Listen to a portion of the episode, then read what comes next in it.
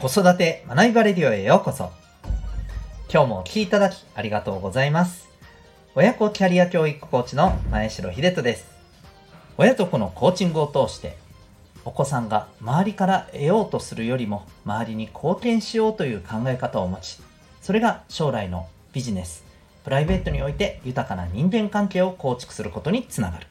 そんな子育てのサポートをしております。この放送では共働き子育て世代の皆さんに向けて親子のコミュニケーションやお互いの成長、望む生き方を実現するのに大切なことを毎日お送りしております。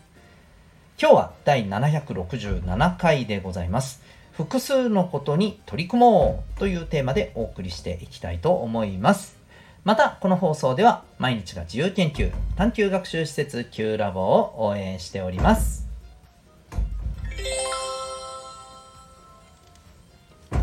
さて、今日のテーマなんですけれども、えー、複数のことに取り組んだ方が、まあ、いいですよというお話でございます。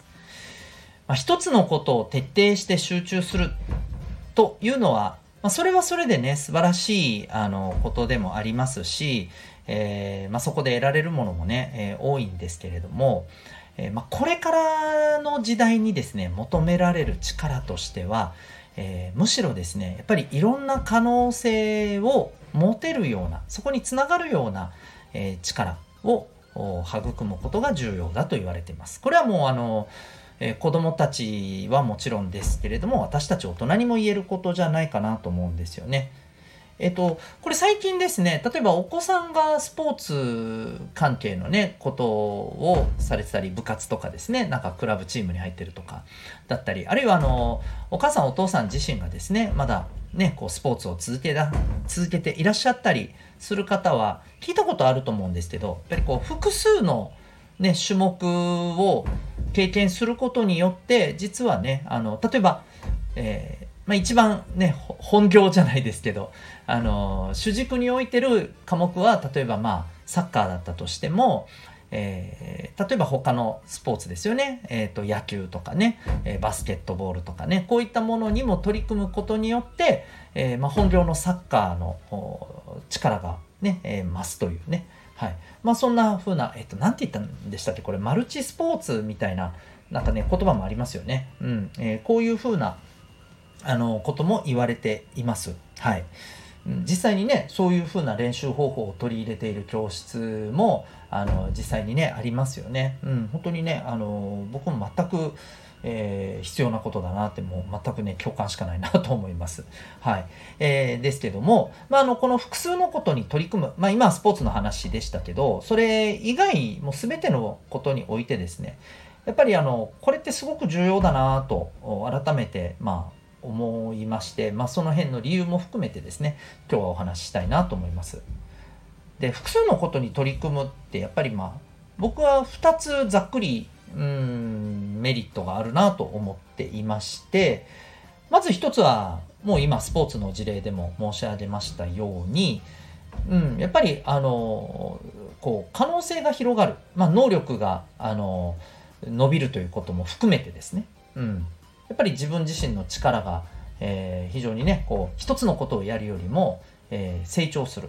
結果として可能性が広がるということにもなります。まあ、あとは単純にですね複数のことに取り組むことであ実はこれも得意なんだなとかあこれも結構やってみると面白い世界だなとか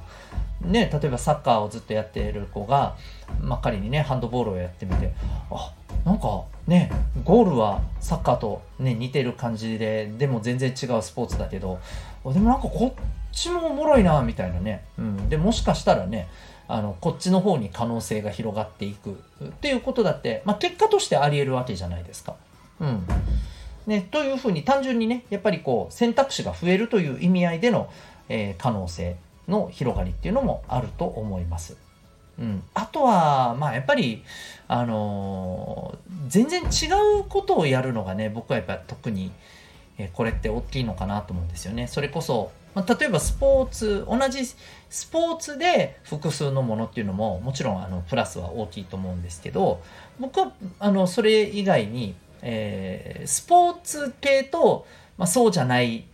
系統のね、うん、何かに取り組むっていうのもまあありだと思うんですよね。うんまあね例えばそれこそうん野球とね野球と囲碁とかね なんで囲碁みたいな 今まあ、今出てきたのがそれだったんですけどね。うん、まああのねサッカーと、えー、吹奏楽とかでもねいいかもしれませんよね。はい。うん、でもう全然関係のないようなもので、えー、あったら僕はよりいいんじゃないかなと思うんですよ。うん。あの意外に何か共通してね、えお互いにプラスになるような、え影響があるかもしれませんし、まあ、全くその接点がないにしても単純に可能性も広がりますよね。うん僕は両方やることっていいと思うんですよ。まあ、あと特にね、スポーツってやっぱり何でしょうね。まあ今、それこそ、えー、同じぐらいのね、えー、世代の方々って、まあ運動不足だってなっていて、運動したいけどなかなか時間があってなってたりすることもあるじゃないですか。まあどうしても年齢とともにね、うん、運動が難しくなってくると、まあね、これ、きちんと続けてる人にとってはね、何言ってんだって話だと思うんですけど、えまあ、実際そういうふうに感じてる方も多いと思いますけど、そういう方にとってね、もう一つ、こういう文化的な方のね、活動があるのであれば、そっちでね、えー、自分の、まあ、なんでしょうね、自分の楽しみっていうものが増えたりとか、あるいはそこでね、実は、ビジネス的にプラスになるような何かヒントが得られたりっていうのもあると思うんですよね。うん。で、まあ、こういった可能性だけではなくて、もう一つ僕は大きなメリットがあると思って、これはですね、えー、居場所です。はい。まあ、もっと言うと、うん、ちょっとかっこいい言い方になっちゃいますけど、コミュニティだと思っています。本当これから先はですね、えー、やっぱコミュニティの時代だと言われていまして、えー、自分がやっぱりこう、あの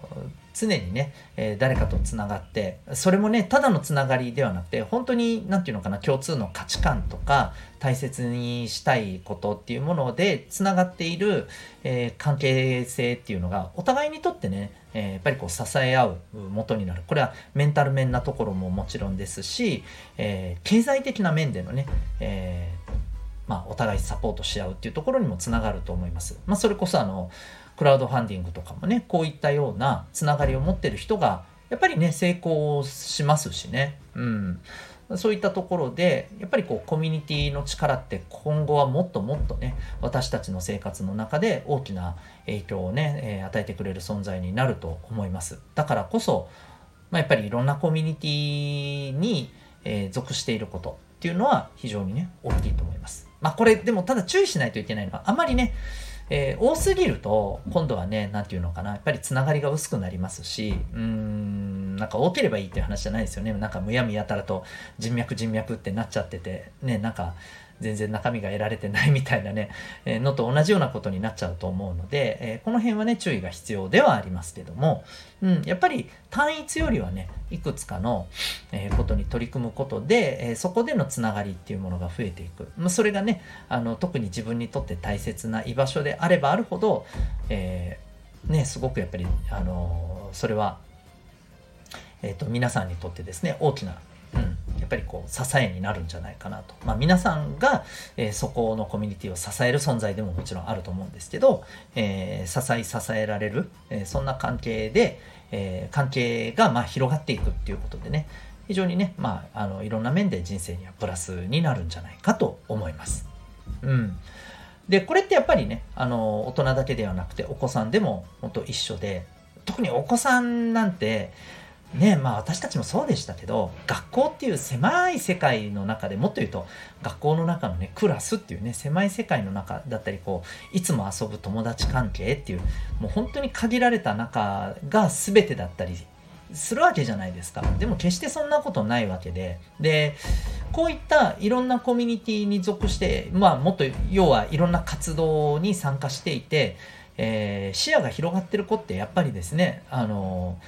その後のこの将来へのなんかねどんなことをしたいっていうところを考える時もやっぱりいろんな可能性を考えられるんですよね。知ってるから感じてるから。うん。やっぱこれが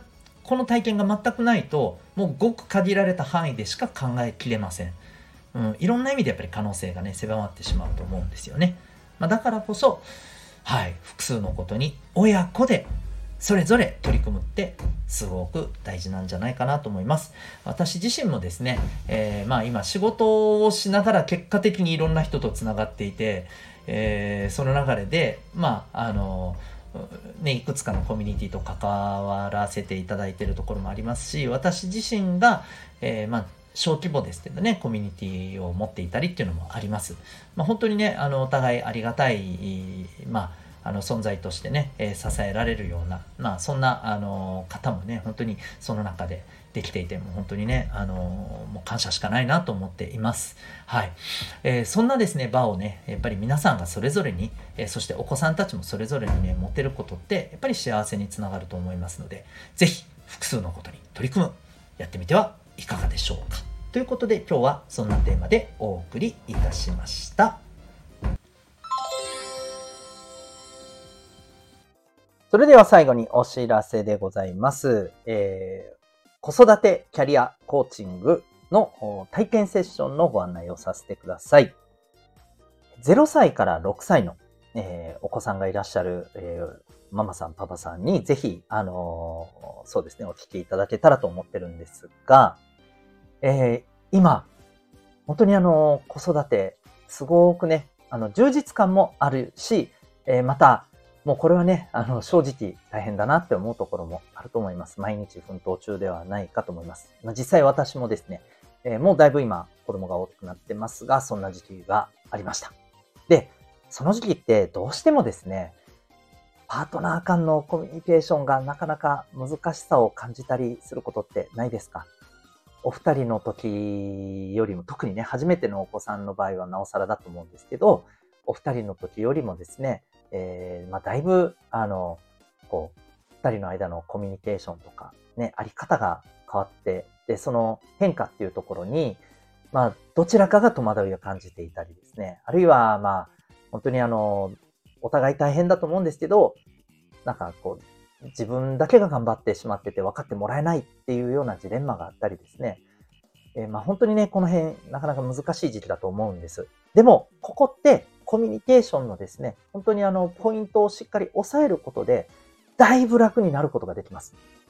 私は正直ですね、ここを、うん、まあ、本当ありがたいことにですね、えー、学んでいたこともあって、えー、お互いですね、私も、あの、妻もですね、えー、ここの部分で、え非常にこう、ストレスを感じるっていうことが、正直ですね、え少なかったなと思っています。で、それは今でもね、えプラスの影響がやっぱりね、あるなと思っています。えそんなですね、サポートをですね、えさせていただけるのが、この子育てキャリアコーチングセルフスタンディングコースでございます。なんと、えうちからリモートでお手軽に受けることができます。はい。ママさんが受ける、あるいはパパさんが受ける、あるいは、えそれぞれが両方受ける。という形でですね、サポートをさせていただいております。え詳しくはですね、概要欄にあるリンクからウェブサイトにてご覧いただけますし、また、あの、そこから体験セッションもですね、お申し込みできるようになっております。え約60分、えー、Q&A 方式個別でですね、え、どんな効果があるのか、どのようなサポートをするのかということをですね、え、ご説明させていただいております。また体験もね、あの、できるようになっております。興味がある方はですね、ぜひ概要欄からウェブサイトをご覧になってみてください。それでは最後までお聴きいただきありがとうございました。また次回の放送でお会いいたしましょう。学びようき一日を